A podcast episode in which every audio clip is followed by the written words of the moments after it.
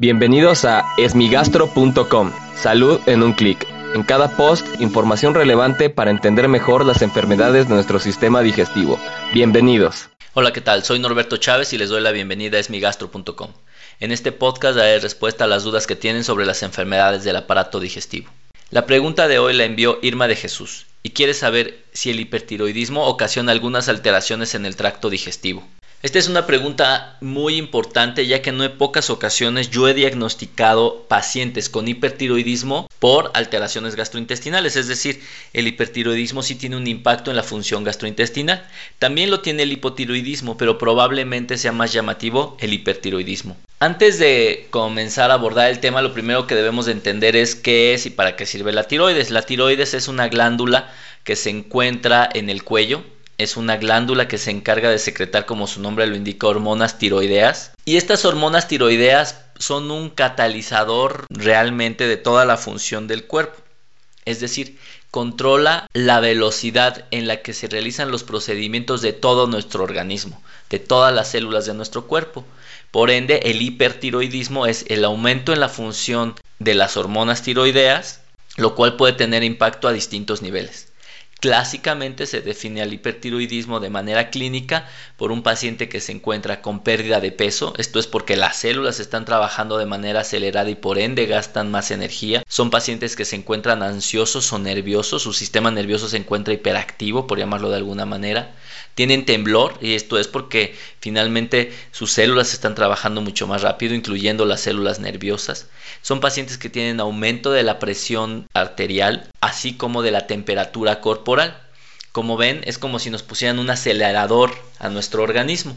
Y desde el punto de vista digestivo, una de las principales manifestaciones que presentan las personas con hipertiroidismo es un síntoma que se llama hiperdefecación, que podría confundirse un poco con diarrea. En realidad lo que ocurre es que la mayoría de las personas con hipertiroidismo aumenta el número y frecuencia de las evacuaciones, es decir, va con más frecuencia al baño. Y no necesariamente las evacuaciones cambian de consistencia, es decir, no son más líquidas, no es diarrea, evidentemente. Entonces, probablemente el primer síntoma que se puede observar en una persona con hipertiroidismo es la hiperdefecación. Pero tampoco es infrecuente observar cuadros de diarrea. Esto se observa en personas que tienen un hipertiroidismo extremadamente fuerte. Aumenta el número de las evacuaciones en un día, así como una disminución importante de la consistencia y esto se debe a que el tránsito intestinal se encuentra tan acelerado que no le permite al organismo absorber el agua. Entonces, evidentemente son evacuaciones mucho más líquidas de lo normal. Pero también las personas con hipertiroidismo cuando se encuentran muy descontroladas pueden tener otros síntomas como náusea y vómito. Y esto es muy importante ya, que se puede confundir con enfermedades infecciosas. La gran diferencia es que estos síntomas pueden durar por semanas o meses, además de ser un vómito extremadamente agresivo, ya que no responde a prácticamente nada o a ningún antiemético que podamos encontrar de venta libre en alguna farmacia. Evidentemente, pues entonces podríamos pensar que cualquier persona que tenga aumento en el número de las evacuaciones y vómito va a tener hipertiroidismo, pero se debe de acompañar de los demás síntomas, es decir, es una persona ansiosa, nerviosa, con aumento de la frecuencia cardíaca, con la piel húmeda porque está sudando constantemente, que ha perdido peso de manera importante, entonces probablemente en este paciente sí lo podamos observar. Son los síntomas más frecuentes que se observan en las personas con hipertiroidismo. Por otro lado, en las personas con hipotiroidismo, que sería la reducción en la función de la tiroides, ocurre completamente lo opuesto.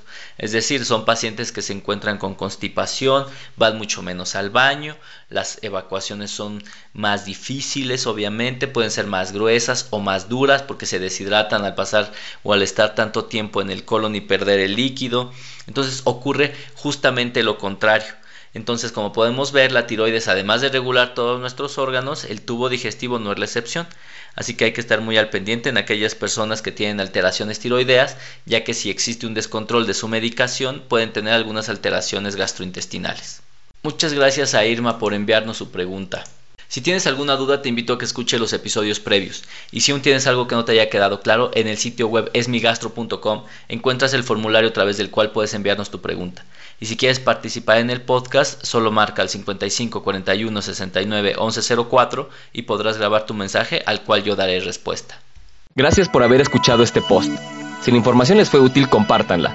Hagamos que más gente esté informada. Los esperamos en el próximo podcast.